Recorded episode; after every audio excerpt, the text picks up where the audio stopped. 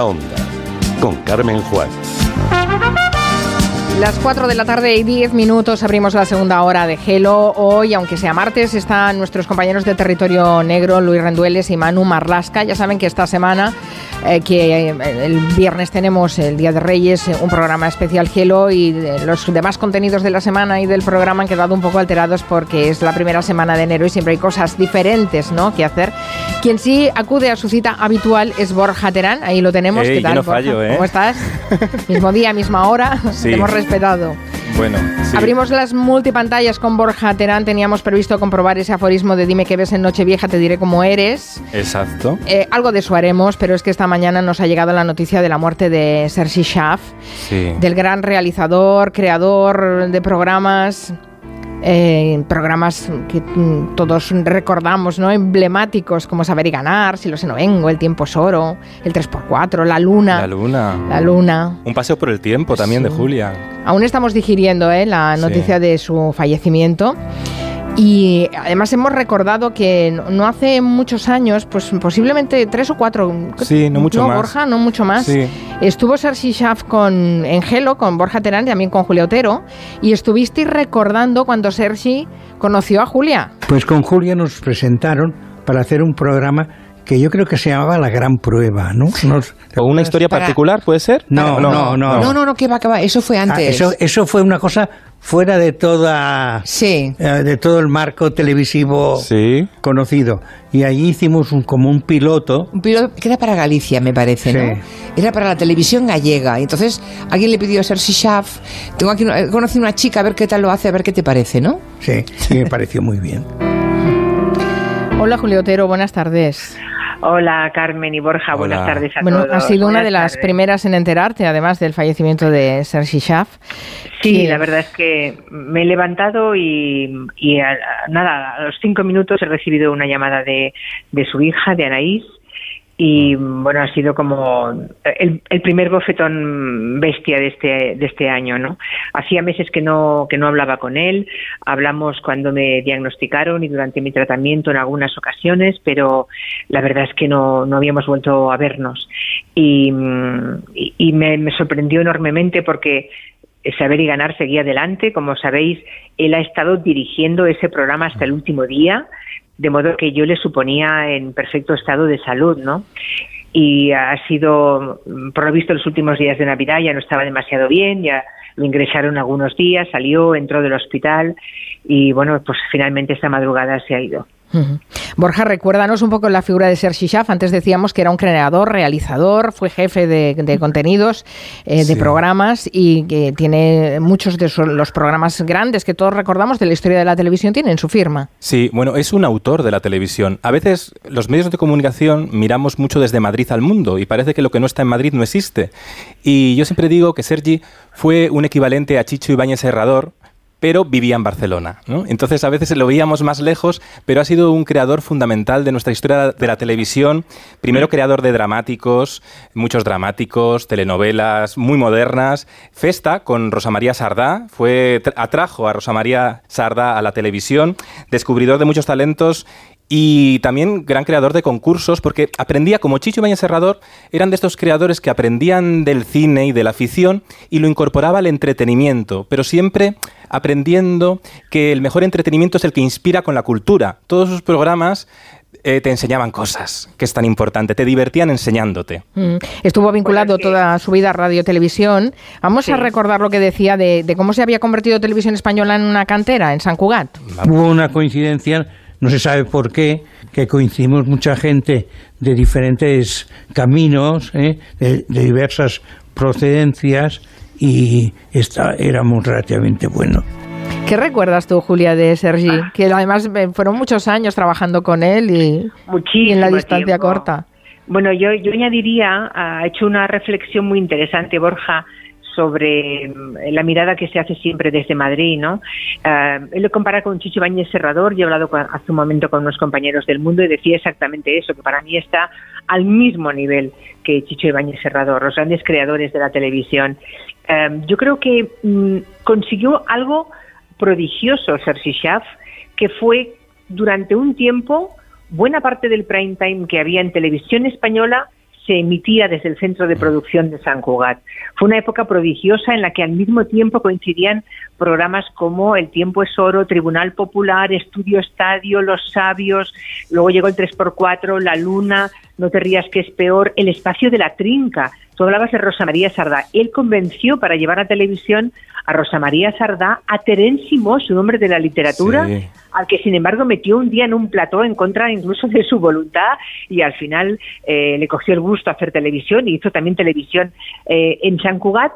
Eh, mm, se convirtió en una especie de laboratorio de pruebas de televisión eh, aquí, aquí se probaban todo tipo de formatos y de personas venidas incluso de otros mundos como la literatura ah, o la canción, como la trinca, y luego se exportaban ¿no? a, todo el circuito nacional, a toda España.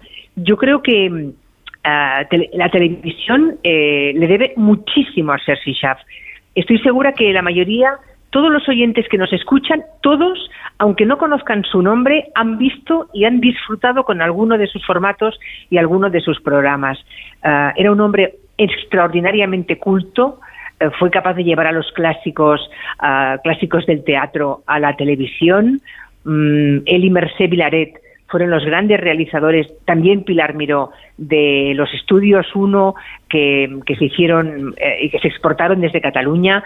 En fin, yo creo que la televisión de nuestro país le debe muchísimo a Sergi Schaff, que también fue en el tema del entretenimiento, como decía muy bien Borja, un hombre del que aprender, porque él creía en el, en el, entretenimiento digno, nunca en el entretenimiento embrutecedor. Y era un partidario acérrimo de la televisión bien hecha. Lo bien hecho, es decir, que estuviera bien iluminado, que los cámaras fueran buenos cámaras, que el mezclador fuera un buen mezclador, que el decorado fuera el perfecto, ah, que eh, la postproducción fuera la correcta. Era ah, un, un artesano de la televisión, un creador, un hombre profundamente culto y luego eh, en la distancia corta era un tipo muy divertido, con un sentido del humor muy afilado. Y yo le recuerdo, si a mí me pides un recuerdo de Sergi Schaff, lo tengo en los ensayos previos al estreno del 3x4 y recuerdo que a mí me decía a menudo, ¡calla! Porque yo, es que todos los que venís de la radio no paráis de hablar, aquí te están viendo, no tengas miedo, no tengas horror al vacío, al silencio, porque también está la imagen, ¿no? Y me decía, es que hablas mucho. Y bueno, y era y entonces yo creo que hay una imagen de Sergi Schaff que todos los que hemos trabajado con él en plató, no en el despacho, pero sí en plató, en los momentos de tensión, en los momentos más movidos, intensos, era un señor que se metía la mano en el bolsillo, sacaba un pañuelo que empezaba la mañana perfectamente planchado, el típico pañuelo de, caballero, y que acababa mordido por todas partes, porque Sergi mordía el pañuelo y si algún día se lo dejaba en la oficina, mordía la manga de su camisa. Eh, ese era Sergi Schaff un hombre al que yo debo todo en televisión y, bueno y creo que se lo debe se lo debió en su momento Constantino Romero, La Trinca, Rosa María Sardá, Jordi Hurtado, Jordi González.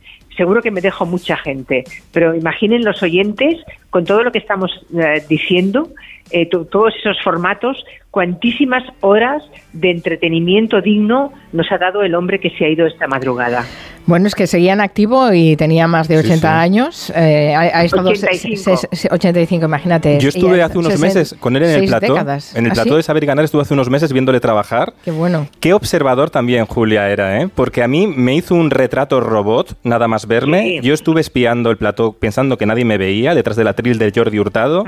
Y se me acercó y con su ironía me dijo, ¿cómo has estado mirando todo lo que había detrás? Eh? Pero con mucha ironía, con mucha, con mucha inteligencia. Y luego hablamos un, un rato y hablando de cómo ha cambiado la televisión, y dice que muchas veces le insistían en meter ritmo, movimiento de cámaras a los planos de saber y ganar, porque si os fijáis, saber, y ganar son planos siempre fijos, muy estables. claro, pero no es muy clásico, porque al final él sabía y él defendía que la emoción siempre se construye en el primer plano. Lo importante es ver las caras de los concursantes para identificarse ah. con ellos, ¿no? Y al final me decía, las modas cambian, pero al final hay que saber ver lo que te hace diferente. Y a saber y ganar le hace diferente esa tranquilidad de cámaras, ¿no? Que no se mueven todo el rato. Hemos querido recordar a Sergi Schaff Gracias, Julia, por haberte acercado a- al- hasta nosotros, que estás de vacaciones, Sí. descansando, que también te lo mereces y que la semana próxima te escuchamos. Así que... De acuerdo. Yo aprovecho para enviarle un abrazo a Abigail, a Anaís, las dos hijas de Cersei Schaff y por supuesto a, a su mujer, una gran actriz, Ángel Moll. A ellas desde aquí eh, todo mi cariño y todo mi, todo mi afecto. Gracias, Julia. Y un abrazo fuerte Gracias. para ti también, Julia. Cuídate. Hasta la semana Hasta que viene. lunes. Gracias. Un Adiós. abrazo. Chao. Estamos en el espacio de multipantallas con Borja Terán. Sí. A tu lado también está David Martos. Claro, es Sí. que él ve una Aquí pantalla y estamos. ahí está. Estamos los multipantalleros. Yo estaba contándole una anécdota a Borja, que es Sí, que yo fui a bueno. un concurso de televisión ¿Qué dices? con 21 años, que dirigía. El enemigo en casa, la única vez que he ido a un concurso como concursante. Y lo dirigía Sergi Schaff. ¿Y cuánto ganaste? Nada, todo el mundo pensó que yo era el enemigo en casa, que era mentira, pero no defraudé a nadie. ¿Es verdad que el concurso lo cancelaron porque saliste tú? Sí, por fealdad en pantalla. Bueno, bueno, si estamos eh, sincerándonos, os diré que Sí, era vecino mío. Sí. Lo veía yo por la calle, coincidíamos Ay. cogiendo Oh. el tren y sí, sí. Ay, ¿cogiste el tren los dos? Bueno, sí, lo Vais en transporte público, En eso es transporte importante. público, sí. Y además él era una persona muy reconocible porque llevaba ese, ese mm, eh, pelo largo, blanco. Y grande, Toda ¿eh? la vida. Sí, era un señor bastante corpulento. Sí. Y, pero era muy identificable, eh, Sergi Schaff. Y sí, sí, Sí, sí. Él eh, iba pues con toda la normalidad de- del mundo vivido, y vivió toda su vida ahí. O sea que, que muy bien. Sí, la verdad es que era un señor encantador, ¿eh? Sí. Y listísimo, listísimo. Sí, sí, muy, az- muy mordaz me parece a mí, siempre, sí. En fin, bueno. Una mala noticia Ay. para empezar el año. Nosotros que veníamos con la lentejuela puesta Ya. pensando, vamos a comentar un poco el estrés. Yo que me había currado aquí una sección de Nochevieja 14, y todo. 200, co- Bueno, 200 cortes y medio. 200 Eso no- cortes y medio no te dejaré que pongas, pero unos Sí. cuantos sí, ¿no? Porque, a ver, eh, es que si no, no lo vamos a comentar Ya. y yo creo que... Es que a mí me crea mucho estrés, eh, Mari Carmen, ¿Sí? la Nochevieja, porque ¿Sí? las cadenas hacen todo en Nochevieja. Luego ya no hacen mucho, pero Nochevieja, venga a producir. pero sobre todo televisión española, parece que lo hacen todo ese día. No, te voy a poner una canción a ver si adivinas quién la canta, va, para empezar. No pasaba de los 20, el mayor de los tres hijos que vinieron a atacarme el mes pasado. ¿Te suena? Pues no, no. a ver, David Martos, ¿quién es? Hombre, no sé, suena parecido a Sabina, que es el que cantaba esta canción. sí, claro. claro. la canción es de Sabina, Pero pero, no no, es-. Sabina quien canta. Es Jordi Évole, va. Ah, 500. ¿Qué dices? ¿Pero imita a Sabina? ¿O Pero lo hace es muy que bien, le sale ¿eh? así de natural? Que Jordi Évole deje, deje la sexta y cante, ya solo se dedica a cantar. Se dio cuenta y me dijo. Es que la Nochevieja televisiva creo que tiene para todos los gustos. Esto lo he extraído del especial de Cachitos de Hierro y Cromo, que Ah. como siempre brilla con ese, esa, ese- esa mordacidad también hecha desde Cataluña para el mundo, como los programas de Sergi Schaff. Eh, y, y al final representa más a la generación EGB, ¿no crees? Esto es la generación EGB, porque recordaron mucho a. Naranjito, a todos estos personajes de la bruja Avería, A mí me gustó mucho que sentaran a los cantantes de los 80 y les pusieran sus propios cachitos. a Gurruchaga. A Gurruchaga. Gurruchaga me encanta. Me mí, pareció maravilloso. Porque es tan rápido de reflejos y le, le enfrentaban a sus rótulos y le gustaba, claro que sí, hay que tener sentido del humor. Luego estaban las campanadas más jóvenes, que esas las protagoniza en Twitch, que es una plataforma eh, online. ¿Cómo se dice esto, David Martos? No, no, muy bien dicho. Bien, Twitch, sí, online. bien, bien. La multipantalla online eh, lo hace Ibai, que es un streamer, mm, que es un gran comunicador, y contó con Ani Gartiburu, que este año se quedó sin dar las campanadas en la 1, pues fue a Twitch. Oye, ella se reinventa, junto a otro mítico de las campanadas, Ramón García. Y así hablaba Ibai de las campanadas. El año pasado estaba recordando además, Ramón, que para ti fueron unas campanadas también especiales, Muy especiales. A, nivel, a nivel personal. Personal, sí, y sí. entiendo que hoy mucha gente también está pasando por, por algo parecido, ¿no? Que por lo que sea has tenido. Yo es Una que pérdida, es tú lo verdad has que dicho antes, de verdad. parece una tontería lo de, bueno, por diferentes también cosas que habéis estado diciendo aquí, ¿no? Que, que a veces eh, cambiar de año parece que es, bueno, es un día más. Sí. Bueno, pero hay gente que les sirve para por lo menos decir, Hacer lo dejo atrás. de Exacto. Lo dejo atrás. Eso es fundamental. Hay gente que dice, oye, Fuera. lo que vas a hacer el 1 de enero, hazlo el 10 de diciembre. No, Estoy de acuerdo. sí. Pero también es verdad que ya por lo menos ya lo has dejado Sí, atrás. sí, sí. Parece Pues que eso, no, pero, hablan de la importancia es muy, de, romper con la curioso, rutina. Es muy curioso que una plataforma absolutamente novedosa, uh, un streamer que hace años Sí. no se sabía lo que era esto y, y que es eh, tan reconocido y con tantos seguidores, eh, hace las campanadas y las hace con la imagen más clásica de la televisión curioso, convencional, que porque es Ramón García y Ani Gartiburu, vestida Pues, de rojo otra sí, vez. Porque si la televisión cuando nació aprendía del cine y del teatro, eh, las nuevas plataformas aprenden mucho de los acontecimientos de la televisión y del, tel- del tirón de la televisión, porque la televisión tradicional sigue siendo el gran medio de masas. Y Bytes con eso hace que, que hace que, con- que hablemos todos de él, ¿no? Y- y Pero Trump- ojo que ha bajado de audiencia a la mitad del año pasado Sí. a este. ¿eh? Bueno, todo ha bajado de audiencia este año porque este año hemos salido más a, a la calle, yo creo. La gente estaba más celebrando Bueno, en la claro, calle. ha sido también, la ¿no? primera Navidad sin restricciones. Sí. Había que ver cómo estaba Sol, que estaba. Pero Ibai consigue una cosa muy topes. y, sí, Ibai consigue una cosa muy muy guay y es que como que consigue esta cosa de reunión de amigos sin la necesidad de representar una cadena con esos oficialismos, pues se relajan y hablan cosas, hablaron Ramón, Anne y él cosas en la retransmisión que en la en TV1 no se hubieran atrevido, ¿no? Por eso de guardar la postura, ¿no? Te traigo otro, otro corte eh, en homenaje a otra generación, la generación más mayor, la que re- recuerda a Martes y 13 y los quiere volver a ver, porque José Mota quiero. recuperó a Martes y 13, por cierto, en su especial, que iba una cosa así como el Titanic, pero rollo Europa, con Putin de trasfondo, el, el, el, rey ya, el rey Carlos III, ¿es? ¿No? Es tercero, sí, Sí. he perdido la cuenta, sí, es Sí, sí. tercero, es que ha sido tantos años príncipe, que yo no me lo sé. Y hicieron una versión con la vieja del visillo de la Motomami. Que ya, que ya. Pepi, no me llame que yo estoy de misión. Infiltra en el Titanic. Pa' seducir a un monarca viejale. Hola, visillo, mami. Dirá lo que vale y ando de infiltrado. Tengo un plan. Te cuento en confianza, pero no cuentes nada.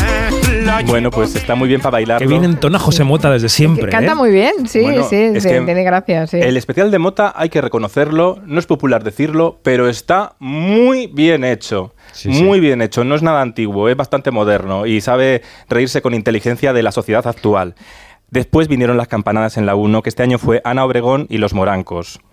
Pero quien ganó la audiencia y se llevó todo fue Cristina Pedroche con su vestido, con su, bueno, con su paloma. Este año llevaba una paloma espachurrada un poco, pero... Y ahora sí te voy a enseñar lo que para mí simboliza la paz.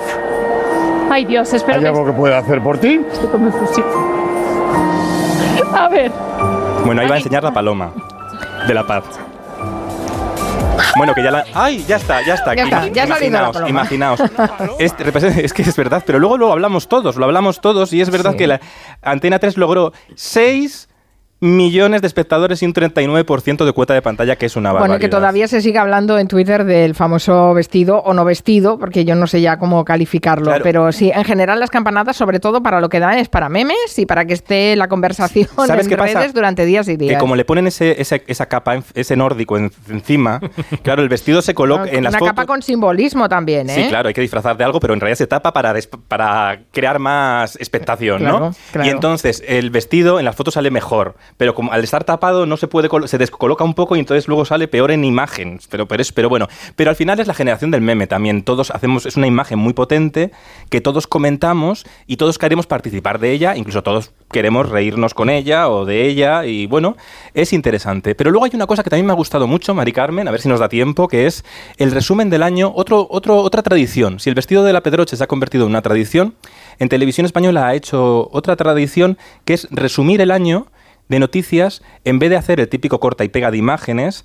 Crear una historia, una ficción, cada año con un gran actor interpretando a, bueno, al año que dejamos atrás. Mm. Y este año ha sido Luis Tosar, que ha dado vida a 2022. 2022. Sé que mis predecesores se subieron al escenario de un teatro para despedirse. Yo he venido delante de un cuadro. Ponerse delante del Guernica es comprender que hay cosas que no cambian, errores que se repiten, lágrimas que no dejan de derramarse. La guerra. La guerra. Fue magnífico Maldita ese con resumen, ¿eh? Bueno, De- pues con Luis. Tosar, maravilloso, eh, interpretando ese papel. Hay un momento que además se hace un, un guiño y dice, he sido malo. Un Sí. año malo.